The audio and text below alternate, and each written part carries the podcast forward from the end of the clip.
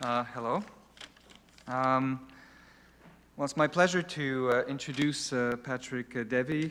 Uh, as you know, I mean, Concordia for, all of us is, is really, uh, I, I, think, the leading institution in, in e-learning. certainly amongst universities, it has the largest offering of courses in e-learning, and Patrick Devey has been a very important part of that.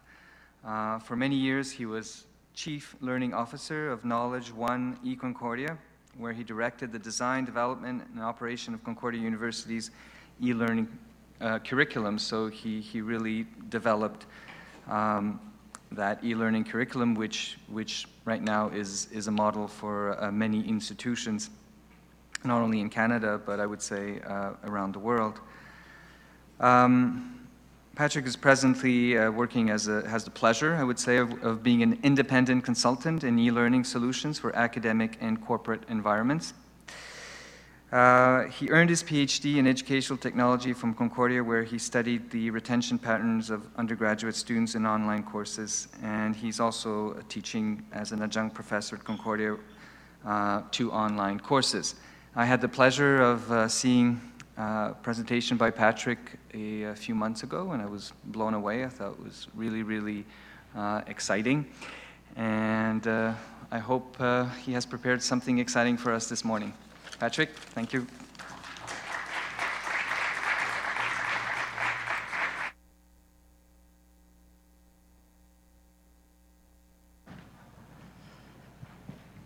Good morning, everyone.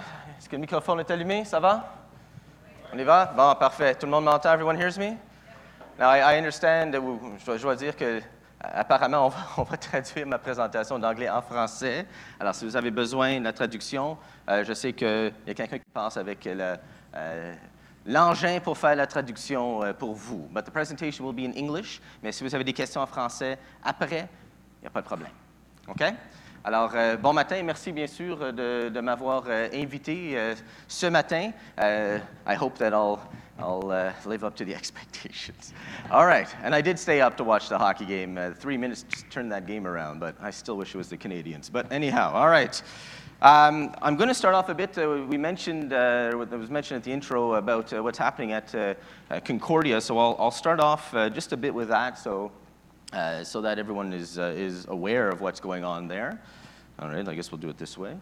So online courses at uh, Concordia. So of course, they have the traditional courses that are given in the face-to-face -face environment. They've adopted Moodle about 10 years ago as the platform uh, to help complement their in-class courses. So Moodle is used as the platform to help facilitate uh, the face-to-face -face courses. So materials like the syllabus, uh, PowerPoint slides, are uh, maybe they'll have some quizzes and discussions in various uh, capacities, uh, depending on the instructor. They'll use Moodle as that platform. But for full online courses, however, this is where eConcordia comes in eConcordia was established about 12 years ago. Actually, it was during another series of government cutbacks that was decided uh, to develop and to uh, found eConcordia as a not-for-profit company that's owned uh, by the university. And the mandate of that company was to design, develop, and operate all the online courses for the university. So it was at arm's length from the university, but it wasn't part of the university.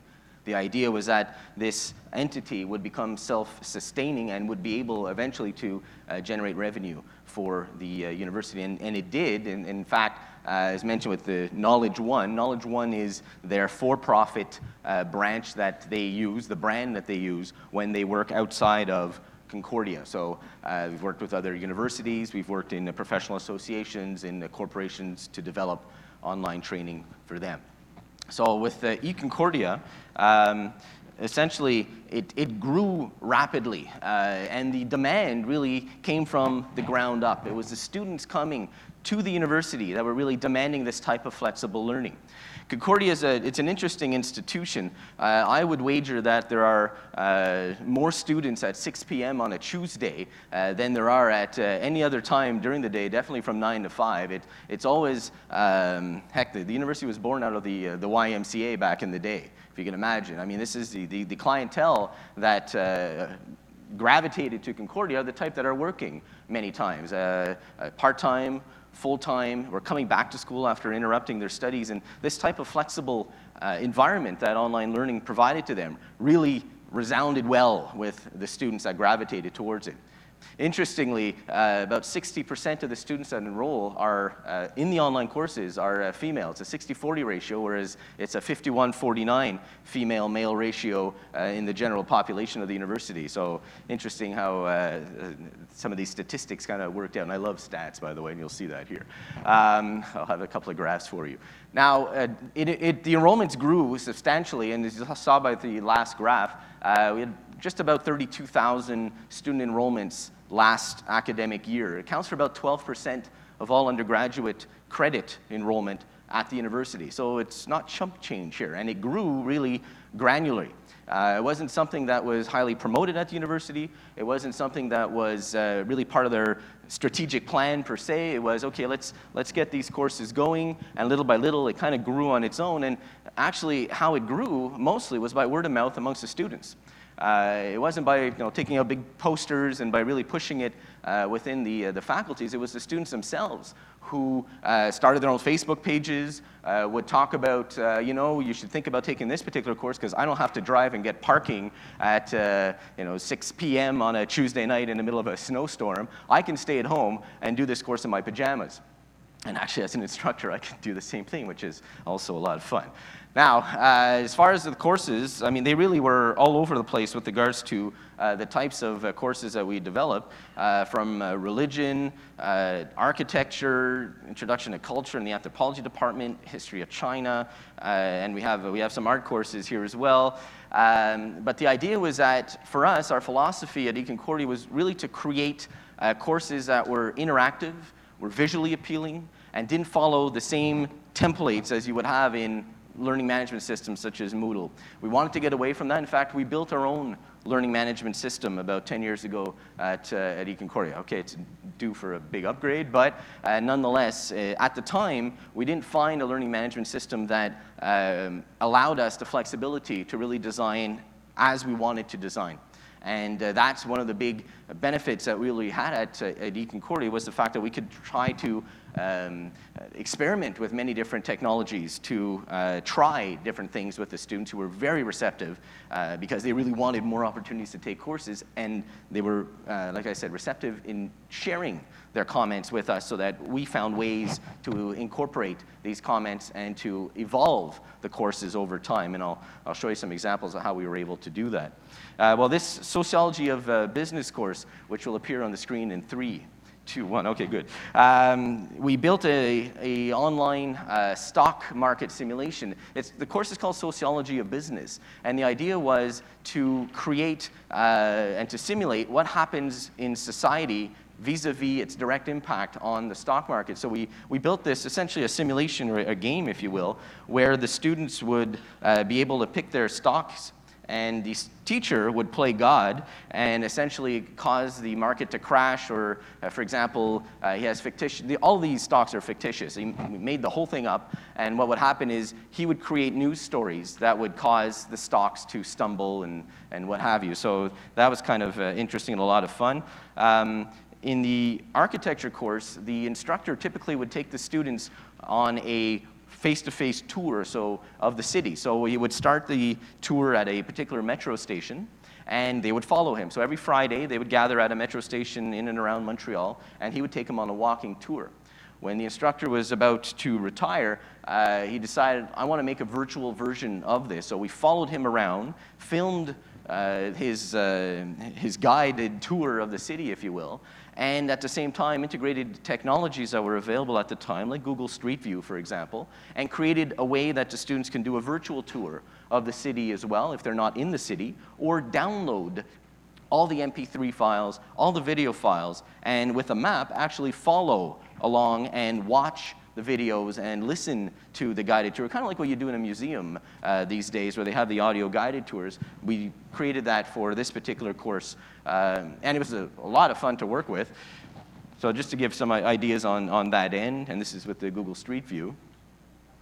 Uh, we use synchronous technologies as well in uh, the courses. Most of them are asynchronous, but we integrate synchronous tools. Uh, we use Adobe Connect. This is actually just a screenshot from a, a virtual uh, office hour that I conducted for my uh, statistics course, or sadistics as my students like to call it. Um, and I'll host virtual office hours every couple of weeks, especially when an assignment is about to be due, because that's usually when they have questions. We do have some courses that are also given entirely online. And uh, here the instructor, and it's a bit of a challenge because the, the average class size of our online courses at Concordia are about 200, 250 students. Now, there's a big range there as well, variance, talk statistics. We have uh, courses that have a lot less, obviously, 30, 35 students, and we have others that have 1,500 students in that one course with a single instructor small army of TAs, mind you, and we had to build a, a whole communication model on, on how do we work our way up the, up the, uh, the levels, if you will, to answer questions for uh, students. But uh, that, that's exactly how popular these courses became. So back now to the uh, presentation, and uh, now there'll be a couple of slides here for those of you who were at uh, TIPSA, so uh, apologize in advance. Uh, that might look familiar, and you'll have to laugh at the same jokes. Uh, but nonetheless, I've elaborated on these techniques and I guess uh, one thing I, uh, I'd like to just talk about very quickly uh, is about the devices and the different tools that are at your disposal. And if you think about the students in particular, if I just ask a simple question to you, which of the following devices or media have you used so far today? I mean, we're what, 9.30? Uh, past that? Actually, no, we're 9 o'clock. So 5 past 9. Uh, what devices have you used so far in the hour or two hours that you've been up? I know mine, I had the television on, uh, I was on my phone checking uh, emails, and then if I wanted to respond to an email, I had my, uh, my tablet open. Okay, I was maybe playing around with my last minute presentation details as well. But that's three devices I was on, three screens that I looked at in a matter of an hour. Newspaper, maybe a little less these days, radio, a little less these days, but the, the issue here is this is a study by uh, Google uh, that they released about two years ago, uh, that 90% of all our interactions for con consumption of content uh, on our own are screen-based. And that's a number that's getting higher and higher as these uh, print-based uh, and, and, radio in some cases, uh, magazines, what have you, start dwindling. And you'll see the shift. They start shifting over to electronic magazines and electronic books. It's still screen-based, but it's just a, a way for the, um, uh, the print-based market to, uh, to kind of get a new life. And in particular, what I found quite interesting from the report was this notion of found time. Found time is uh, essentially is a notion that it's an unplanned activity it's an opportunistic activity. So, for example, you're uh, waiting in line at the coffee shop. And you pull out your phone as you're waiting. Oh, this is going to take a while. So I get on my phone, I answer two emails. Wow, I felt productive. That's found time. So that concept of if I've got an idle moment on the bus, public transportation, I'm waiting for my friend to show up in the lobby of the hotel. Whoop, all right, well, let's do something so I'm not wasting my time. That's the notion of, of found time. And as these devices become more and more portable, uh, powerful, uh, increasingly individuals are using this concept of found time to be performant, to actually complete tasks. And with regards to the media itself, uh, what they also found, and it's very logical, that the larger the screen, uh, essentially the longer you spent on that particular device for a task. So for example, the average time spent per interaction with a television 43 minutes, but 17 minutes for a, smartphone. But the frequency is the, uh, the inverse. In other words, you got the phone out a lot more often, and you use the television less often, but for a longer period of time. Now, the reason I'm bringing all this is this has also implications on how we uh, perform our tasks in our daily routines, but also as learners, how they consume information. And that's where I'm going to get into the whole notion of how do we have to rethink our design in online courses. So for tasks, what was found is that learners and consumers of information uh, more and more have access to multiple devices to do this. Phone, tablet, especially now tablets are getting increasingly uh, more affordable. Uh, laptops, uh, desktops, maybe less and less. But the idea is that individuals are using their multiple devices to do their task in sequential uh, activities. So they'll start an activity on the phone, for example, and finish it on their laptop. Uh, heck, it happened to me this morning. I saw a, an, an, email that I wanted to respond to on my phone. I wasn't going to start typing up this lengthy response on my phone. I went to the laptop to type out my response. So it was a task that I completed through a sequential use of different media.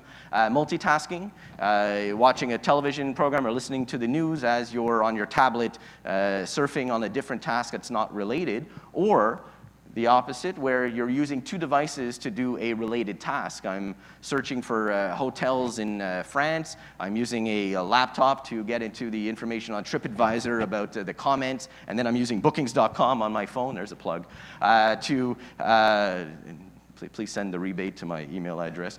Um, and I'd be using the app to book my hotel as I, I, go along back and forth. But it's for a common task, but I'm using two different devices. Better when you have your wife on the other device, because uh, then you can control the costs as you go along there as well. But anyhow, I find it more efficient. So, what does this all mean with regards to uh, design? Well, let's take a look. I'm just going to skip over here with regards to mobile learning very quickly. I mean, obviously, with mobile learning, you're already in a bit of a restrictive environment because of the screen size. Um, it still requires a, a base in that typically your phone or your iPad, if you will, will have to plug into a home base, a computer to download iTunes or what have you in, in many cases. Um, it's practical because it's, it's portable, and what's interesting with the devices as well is, uh, and increasingly what we're seeing with devices, is that they're increasingly tactile right? Uh, less and less are we using uh, the, the, mouse, less and less are we, uh, uh well, essentially we're using our, our, fingers and our thumbs to navigate through the content. And that's a bit of a challenge as well. So what does that mean with regards to designing instruction for the mobile learner? But I would take away mobile. Mobile is, is dead. I mean, it's, it's something that's ubiquitous now anyways. It's more to do with the, I think the M learning is really multi-platform learning and not as much mobile learning. It's the challenge here is how do we create learning activities that will be consumed on multiple devices, sometimes all at the same time, sometimes sequentially. And this is a bit of the challenge that we're finding in the industry right now, and definitely something that uh, has challenged us at uh, Concordia uh, in particular. So the first thing I want to uh, discuss is uh, this notion of uh, responsive design. Um, it's not a new idea by any stretch of the imagination, but the idea here is to separate the content from the container. In other words, your information is being stored on a database. The, con the container is chosen by the individual. So either it's a phone, whether it's a tablet, whether it's a, a phablet, which is halfway between a phone and halfway between a tablet. I didn't know that existed, but a phablet is a term. Uh, or a desktop. The idea is that it'll go get the content and reorganize it for the resolution uh, that you're using. And it's, a, it's an interesting concept that might seem a little simple, but it's actually quite complex in the background using uh, different uh, style sheets, uh, bootstrap technique, among others. But the idea is uh, how do we reorganize the content to optimize it for the device that you're using without having to create three or four different versions. And we remember, like with the apps, for example, it's a different story. You've got apps for the, uh, for the iPhone. You might have to create the, the other app for the Android. Uh, you might have to have the mobile version. Well, in this case here, if you're using HTML5 and you're pushing content to different devices, and it's up to the uh, learners to pick the device that they want to use, well, responsive design, the idea behind it is it'll reorganize the content to get rid of or to optimize it for scrolling and for reading on the device that you're using. So on a desktop, where we would typically be reading from left to right here in, in North America, when your screen size gets smaller and smaller, we're going to be reading much more from top to bottom as we get on our phone and scroll vertically. So for instance, if I took content that would be presented on the right-hand side with the, the desktop, and then I started squeezing the screen down, to tablet and to mobile, what you see in responsive design sites is the content reorganizes itself, usually vertically, and in a hierarchical way, so that the most important content now is at the top of the screen, as opposed to at the three-quarter mark of the screen, or sorry, the first third of the screen, where usually the headlines and all that would typically appear. If you want to see if a site is responsive, what you do is you open up uh, the browser window, and you click on uh, the resize. And what you do is you resize the screen and see if the horizontal bar appears at the bottom or not. Like in this particular case, you can't really see because it cut off a bit. Oh, there you go, thank you.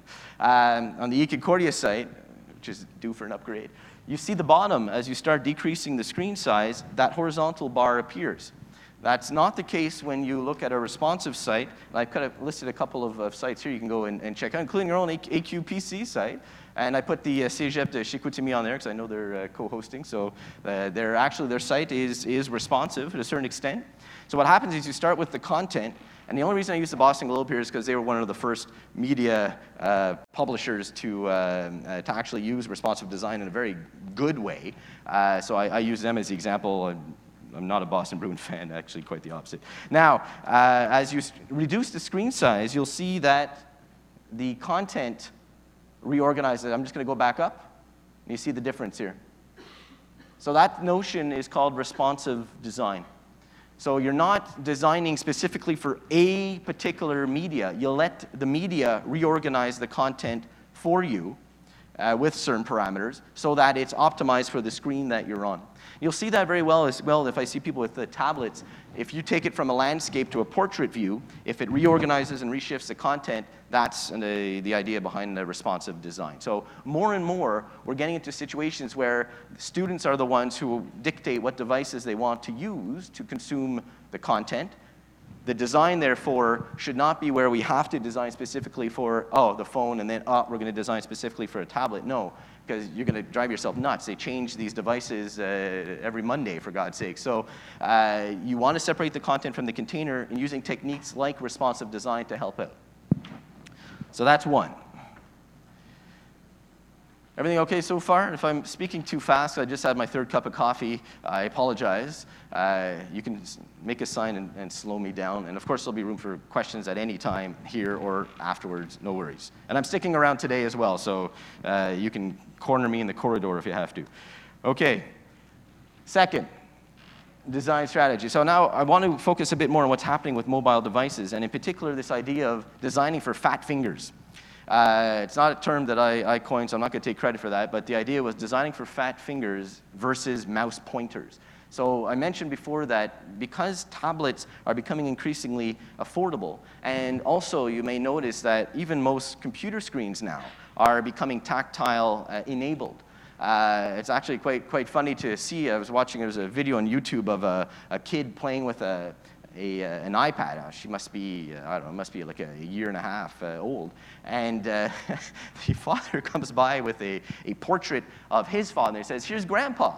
And the kid takes the frame and starts playing with it to see if he could change the, the image or zoom in on it. And Of course, it's a picture frame, it's not an iPad. Uh, but that's the type of mentality. I've caught myself sometimes walking up to a, a television on, on display and touching it to see if I could you know, manipulate the screen. That, but this is more and more what's going to happen. It's, it's going to become the norm. And how does that impact how we design our instruction for these different types of screens? Well, it, it gives us a bit of opportunities to create some more interactive content, yes, but it also brings out some other challenges, uh, like, for example, you can't do mouse overs anymore because you're not going to hover over with your finger. It doesn't detect that until you actually touch the screen. So simple little things like that that we'll have to consider in the design. But what I wanted to uh, bring to your attention, uh, in particular with regards to mobile, is that you know, your mobile phones or any tactile screens have hot spots. And designs now have to be very, very careful in how they use buttons, the space that they put between the buttons. The use of white space becomes very important because what happens, and I mean, I'm, I'm quite clumsy with my thumbs. If I'm on my phone, I'll press a button and whoops, I just press two at the same time, and it's, uh, it's, it's frustrating on the user side. So when we're designing, first of all, we're, we're minimizing the content that comes onto the screen on a mobile for sure. Uh, we're not using big uh, file sizes. We're chunking the content into small segments because, as we saw, average time of interaction on a device like this was 17, 18 minutes. I would say it's even less than that in uh, a university, and I bet you it's even less than that at CEGEP, but much more frequent. Um, I don't even know what it is at a high school. Um, point is that uh, the, uh, the designs that we're going to have to come up with uh, are going to have to keep in mind how individuals physically hold their devices or physically manipulate their devices. I invite you to take a look at this report that was uh, published by the e-learning guild last year on uh, how individuals make use of their devices. So they actually observed individuals. So either you know, right-handed, left-handed, do they prefer portrait, landscape? Uh, for an iPad, many like to hold it, but many also like to prop it up on the desk like, uh, like a laptop, uh, not maybe as much with the, the phone. It was quite interesting uh, the type of um, information that was gathered. And as the tablets become uh, lighter, uh, the phablet, for example, is still something that now can be manipulated in, in your hand uh, as opposed to having to put it down. But everyone has their preference on how they like to manipulate. Left-handed versus right-handed. If you think about it, for those who have an iPhone, uh, when you want to delete an email very quickly and you're holding it in your right hand, you use your thumb and just push it from uh, right to left. But if you're a left-handed individual, taking your thumb and doing that right to left motion is not that easy. They'll end up using their finger to do it, for example. And again, these are things to consider in design. This is usability design, calling the UX experience. And these are things, again, in e-learning that are becoming more and more prevalent. So I, I, invite you to check out that particular report. But these are things, again, as we're designing online learning activities, are becoming more and more uh, important for us to consider, that end user experience. All right, I split the other one into, uh, into two. Uh, I'm going to talk a bit about blended learning. And uh, this particular, this first part has to do with blended learning for your, your bring your own device, BYOD. You might see that acronym, not BYOB, BYOD. D being for device, because increasingly now, uh, students, learners, consumers of information, we choose the device that we want to use to consume the information. Um, I know there are programs in, in schools. Uh, I remember famous one back uh, a few years back, uh, Dalhousie. I think they, they had laptops for everyone. And I see a lot in, in K-12 institutions where they uh, insist, oh yeah, it's uh, one iPad per child. That, that's, that's great, but have you trained your instructors to design their curriculum to incorporate these devices into the class? Or are you just going to be talking to the top of their heads? Where they're on Facebook and Twitter and Instagram and what have you. And that's a big challenge. Giving them the technology to be used in the classroom is not going to be of any help unless it is fully integrated into the learning strategy of that particular curriculum. And the instructors have to be on board. Can't be something that's imposed from the top down uh, unless the instructor hasn't really bought in, is comfortable with the technology. It was one of our biggest challenges at Concordia uh, when, and not, I'm not even talking about online courses, we brought in smart boards, for example. Uh, we introduced smart boards. Oh, we're going to have this investment. Uh, it's wonderful. We're innovative. It's great. Nobody wanted to touch them. Nobody wanted to touch them because they were afraid to look like fools in front of the students. Uh, and it really took a lot of time to bring them on, to lock them in the room, to play with the device until they got comfortable enough, and then start thinking about ways that this device can be used in a innovative way for collaboration, to get the students to come up and make use of it. Uh, or uh, to be able to record what's going on on the uh, screen immediately and make it available to the students after. But it really, to, to break down their, um, uh, their fear of using the technology, and, uh, and that's essentially what it is, because it's novel, it's something they're not used to, and it takes some time to, to break down those, those particular barriers. So here, the notion with the blended learning um, on the bring your own device is we let the individuals choose what they want to use for the activity. And the idea is to design activities with in mind that the, the, individuals, the students, are going to be the ones who are going to decide what devices they want to use. So if I have these four particular activities, uh, for example, let's say I, uh, I, as an instructor, design a activity around uh, the fjords here in the Saguenay. Well, I have a little 30-minute documentary that I, I, want them to watch on it. Probably way too long for the students these days, but let's indulge for a second. I have a little 1,000-word essay I want them to write up uh, about the fjord. Uh, I want them to share their thoughts about the documentary with their fellow classmates, and I want them to complete an interactive mix and match quiz about the fjord. Now, if these were the four activities, and I, let's say Patrick Devey, have these four particular devices at my disposal, well, I, I might decide to use uh, the television to watch a documentary, not personal preference. Uh, I'm going to type up using a laptop my essay because I'm not trying to type on, the, uh, on my iPhone or on my tablet unless I have a keyboard to go with it. Um, share thoughts with classmates. Yeah, I'm pretty comfortable in uh, Twitter and I can get on there and I could uh, do that in real time as I'm watching the documentary. I might use my phone for that. And maybe on the tablet side, as my computer freezes, uh, I'll probably end up using the tablet for um, the interactive quiz as I mix and match. But this isn't the same for every individual. Uh, first of all, they might not have all the devices. They might prefer a particular device over all the others. uh, it's up to them to decide. So on the blend here, the, the idea of the blended learning is uh, the students are going to be the ones who are going to decide the blend on that one. So what you're doing is, as an instructor, is you're designing the activities, and the blended learning occurs outside the class when the students decide what device they want to use to blend in with your particular strategy. The second part of the blended learning is the one where the instructor controls. So part A here is student control blended because it's using a blending of the different devices. Part B, if you will, is the instructor deciding the blending because there the instructor is going to decide when the blending is going to occur.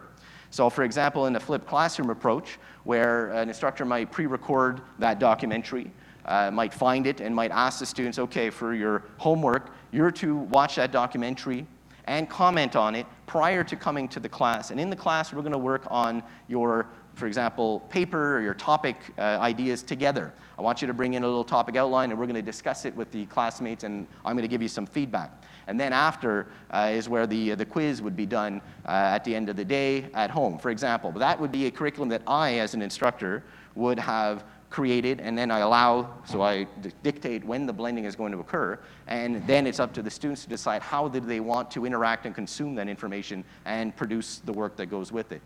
Now, the idea of flipped classroom, I mean, it's not a new notion. Uh, it's uh, the buzzword that's being used these days, but it's really just blended learning. And blended learning has, has, um, uh, has been around for a long time. It's just a, a, matter of now the technologies are making our use of blended learning a little different. I mean, if I remember my, my history class, my uh, instructor, who happened to be my, my dad, uh, would say, okay, you've got two chapters to read prior to coming to class because when you come to class, we're going to have a game I call baseball, where I basically throw out questions to pop quiz to the class randomly, and if you get three strikes, you're out, and you have to write up your notes. So blended learning, and especially if he's in the room next to me while I'm doing my studying, I make sure I do it. Um, blended learning in that case was just done a little differently and with the media that was being used. There it was a textbook or it was course notes or what have you. Now we can pre-record lectures. We can take a lot of the theoretical information that would typically be done as a lecture and allow the students to do this on their own at their own pace so that the face-to-face -face time is used to do case studies, is used to do role play, debating. Um, but your expectation from the students there is that they come in ready to participate.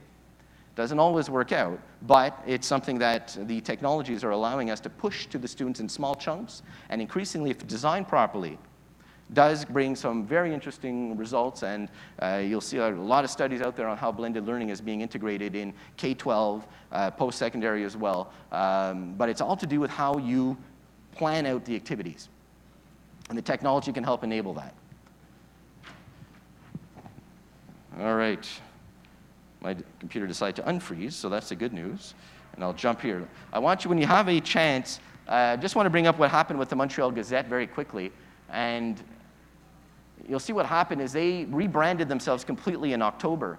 They created a, uh, litany of content, right, as they do, because they're a, they're a media outlet, essentially. They're a newspaper. They, they broadcast in many different ways. But that content and container were very much separated, and it was up to the consumer to decide how they wanted to interact with the content and how they wanted to consume the information based on their preference for devices, based on their preference for reading or not reading.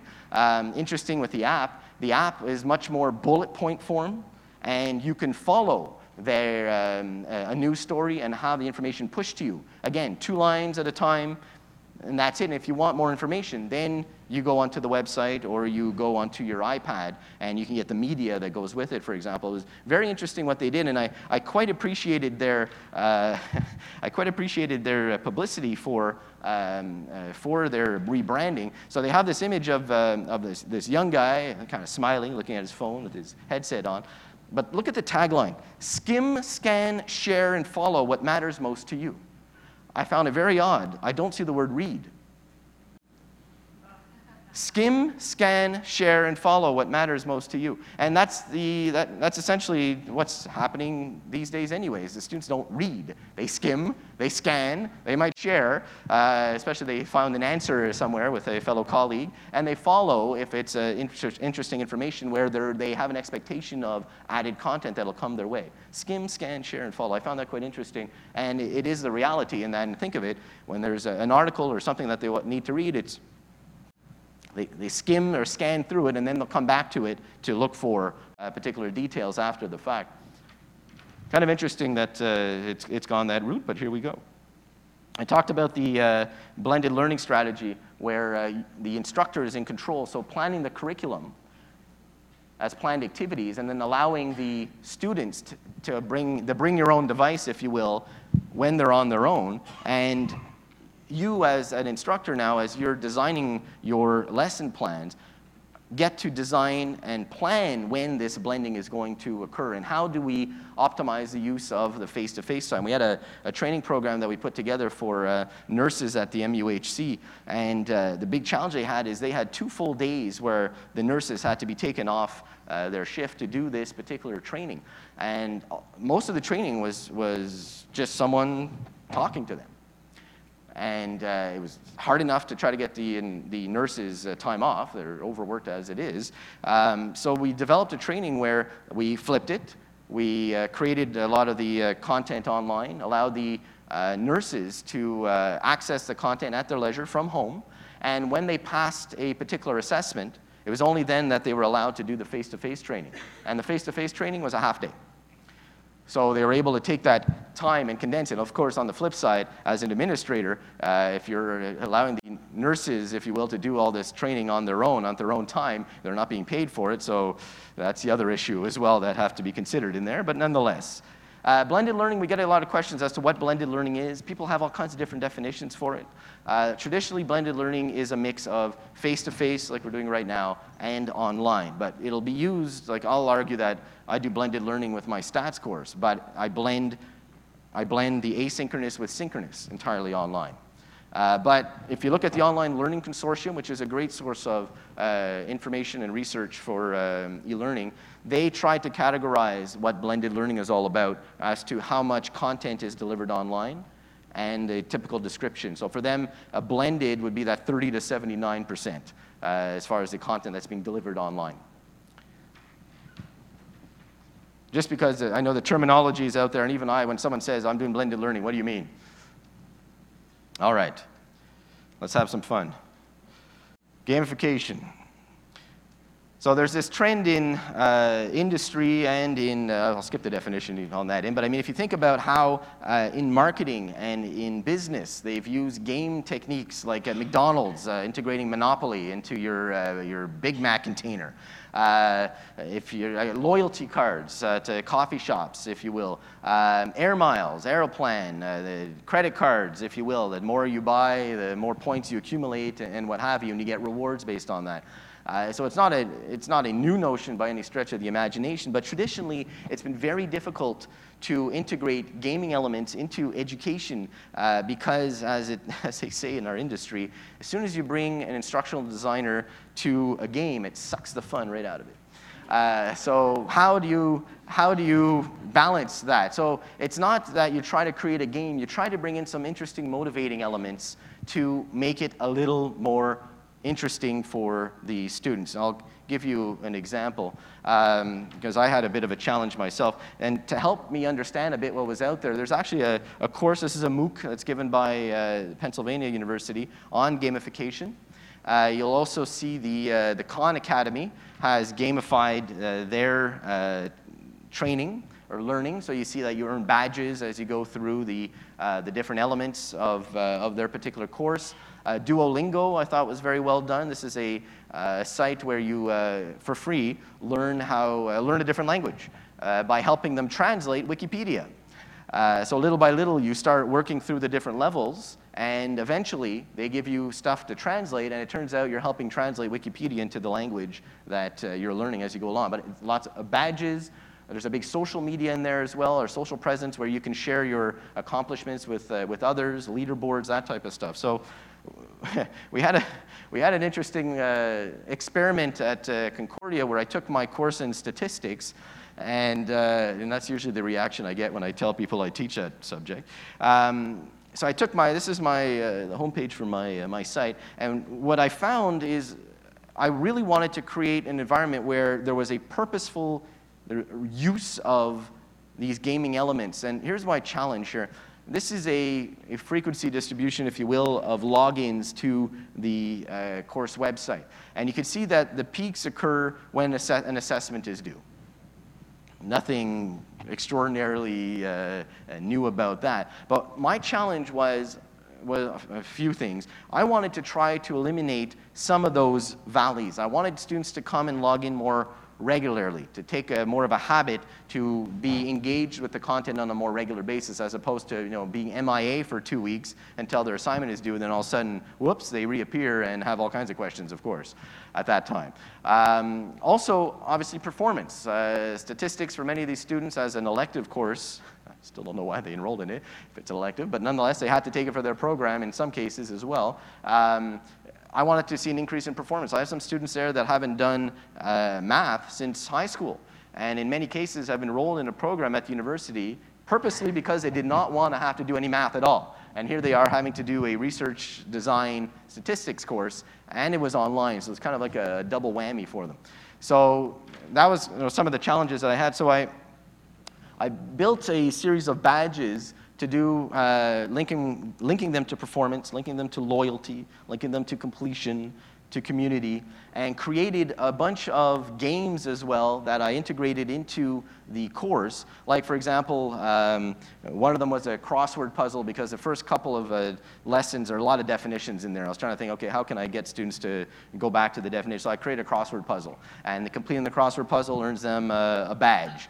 Uh, the crossword wizard, there you go, they get 50 points for that. Um, many, like I said, didn't have, uh, haven't done math in a long time. So I have a little math tutorial uh, to do just basic algebra, order of operations, uh, little things like that so they can self-evaluate, okay, maybe I need a little bit of help here before I, I jump into this full out. And I have tutorials that I can offer them for it. So I, I have this Math Maestro badge that I have them unlock if they want to do it. These are all optional activities. All of them are optional activities. Um, these are some of the uh, loyalty badges. Just logging in uh, early in the morning uh, gave them the early riser badge. Uh, logging in from a Concordia IP address unlocked a Concordia badge. And what I was seeing on the discussion board where students were starting to say, hey, how did you get that badge? Well, I, I don't know, I logged in for the 10th day in a row and I got this badge unlocked. Oh, okay, I, I didn't know, thank you.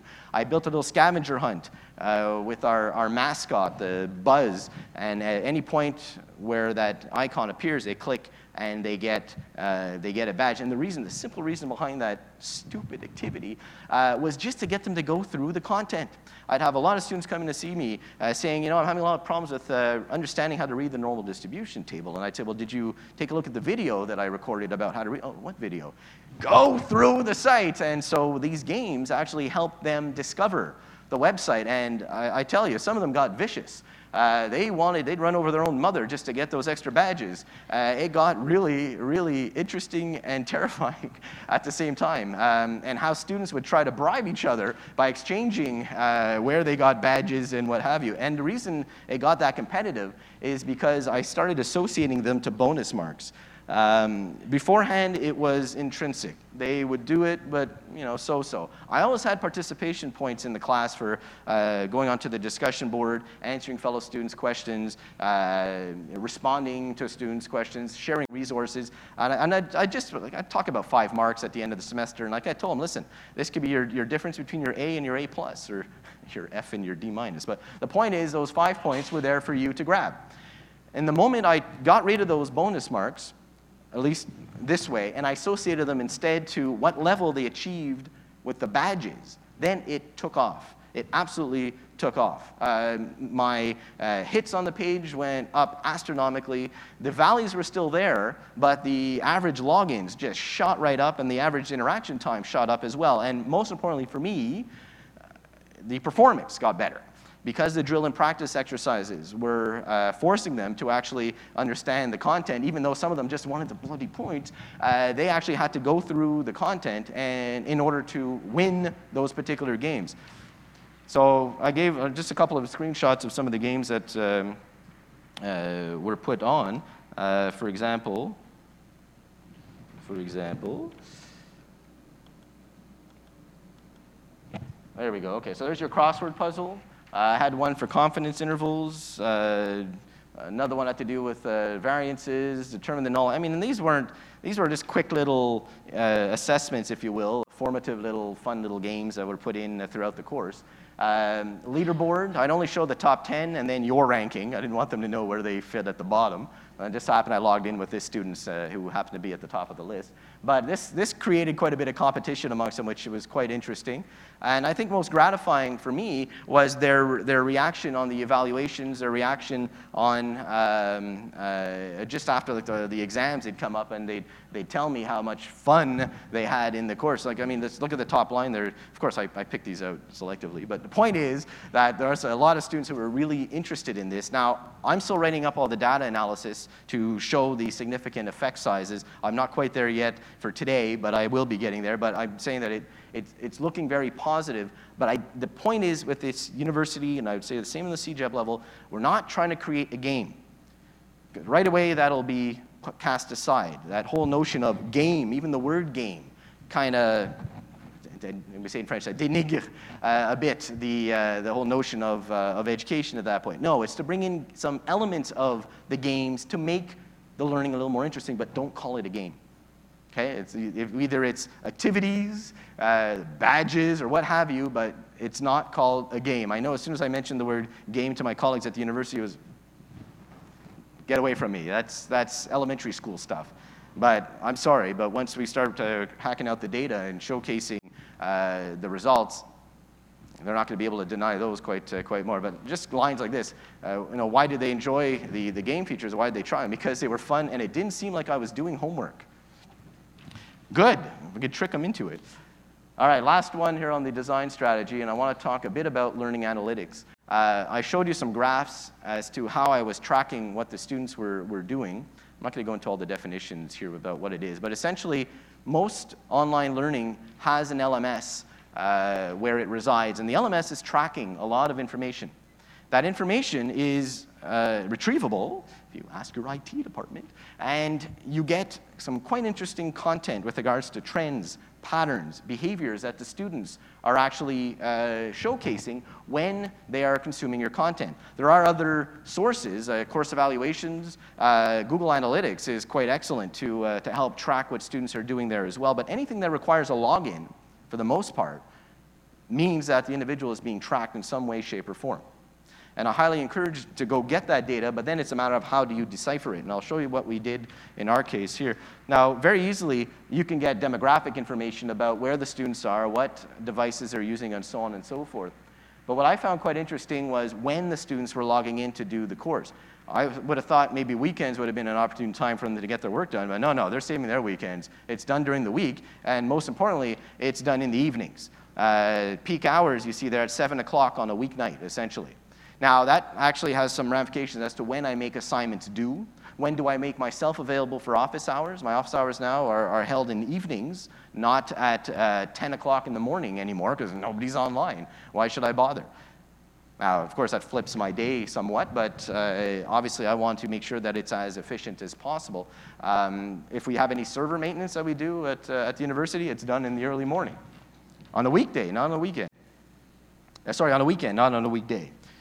Um, what we also found, uh, again, mentioning about the, the peaks and valleys that, for logins, that was very interesting. This is my training and development course that I, I give out of the education department. I tied it into Google Analytics, and then it would tell me where students are clicking to access their content, and on the design side, also told me where am I wasting time? Where am I wasting a lot of prime real estate? Uh, the resource center, for example, they never went to it, so why the heck do I bother with this? On a redesign, I would take it out entirely. How do I optimize them being able to access the blog immediately or the, uh, the lessons page or the agenda? Uh, these are things that are tracked quite easily. And this here, Google Analytics also gives you where do they typically, what do they typically see on first load? When you see the tanning or the, the beige, that's what's out of their uh, champ de vision, out of their vision, uh, when they typically will log in. So you'll see that if it requires them to to scroll, you don't want information anywhere in that beige area that's prime information that you want them to see because they would have to scroll to go to find it if that's the case. So these are good ways to test out designs, maybe with a pilot group, with a user group, uh, if you want to try different uh, designs to see where they're going. You give them an activity. You say, go find me the course outline, and you can do a cognitive walkthrough, have the student read out what they're doing and why they're clicking on what they're clicking, and you can have this information uh, being captured for you. So it tells you if your design was, uh, was a good one or not. For me, it was more to do as to where students were struggling. What are the lessons where they tend to go back to regularly because uh, the content might be a little tougher for them. Uh, and I'll show you one very quickly here. So this is my stats course. Of course, good old quizzes. Let me just jump to one here. Okay, so here's one where I was able to break down, this is again with Google Analytics, I was able to break down that they were having difficulty with this particular lesson because the frequency seemed to be higher than the others.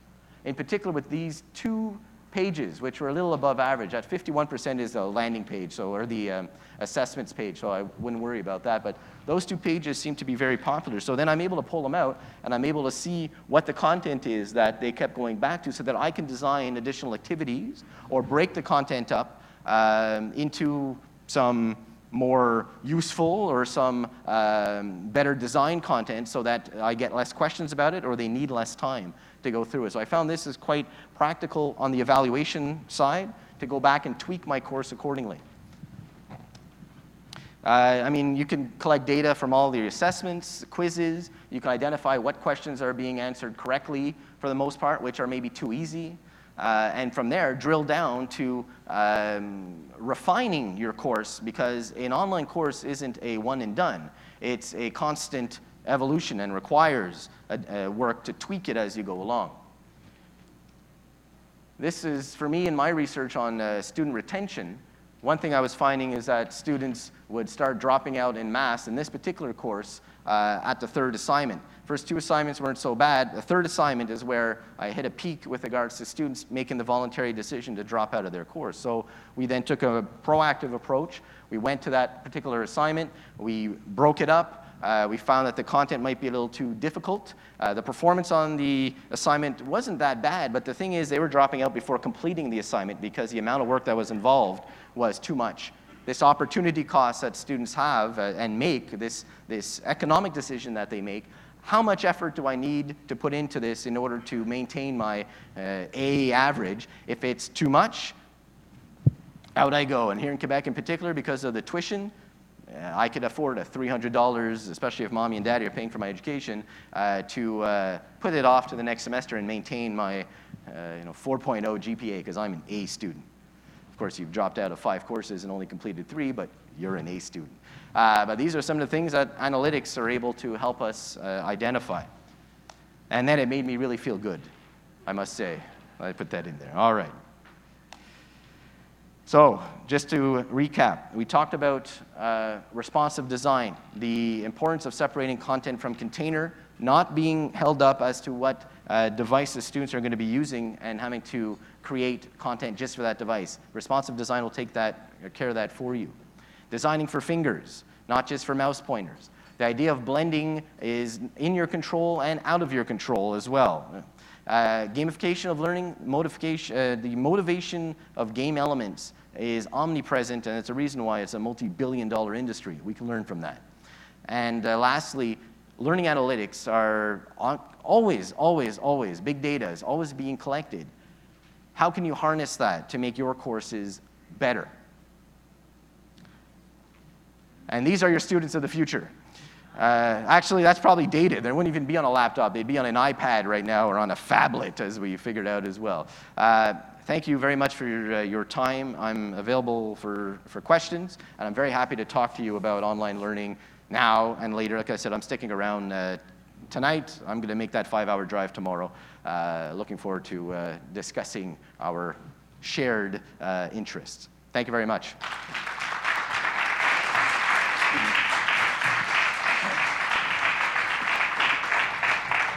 Ah, merci beaucoup, M. Devy. Euh, je n'ai pas pris la traduction simultanée, puis la mienne dans ma tête, elle n'est pas simultanée. ça va donner ce que ça va donner en français, si vous me permettez. Après, la période de questions sera euh, dans la langue que vous choisirez. C'est très intéressant ce que vous nous avez raconté. J'ai retenu qu'on pouvait, tout en restant en pyjama, faire un tour de ville virtuel de Montréal, réserver un hôtel à Paris, tout en constatant que nos actions de bombardier ont encore une fois planté. Nous passons 4,4 heures par jour devant un écran. Nous ne parlons plus d'apprentissage mobile, mais multiplateforme. Votre exemple de, de blended learning avec le FIAR était fort intéressant. Dans le Blender, on peut entrer, si j'ai bien compris, un documentaire, on peut rédiger une dissertation de 1000 mots, faire un travail d'équipe, et tout ça se terminerait par un quiz, dont la première question serait celle-ci. Donnez quel est le nom du fjord qui coule près de la ville de Saguenay, dans la région de Saguenay, qui n'est pas dans le comté de Saguenay? Don't call it a game. L'important, c'est d'apprendre, mais ce n'est pas un jeu, même si ça peut ne pas ressembler à un travail scolaire. Le multiplateforme est devenu un blender, qu'on pourrait appeler un smoothie learning. Je vais pour la période de questions. merci. Très bien. So uh, unfortunately, it's all the time we have. Uh, it's already uh, 10 o'clock. So uh, Patrick, thank you so much. Uh, you're a mastermind of e-learning, but you're also uh, a great public speaker. It was a wonderful presentation. I think we've all learned something, and it was really, really a, a beautiful PowerPoint too, I must say. Thank you. So thank you, Pete. Thank you very much. Merci beaucoup. Thank you. Thank you. Thank you for having me.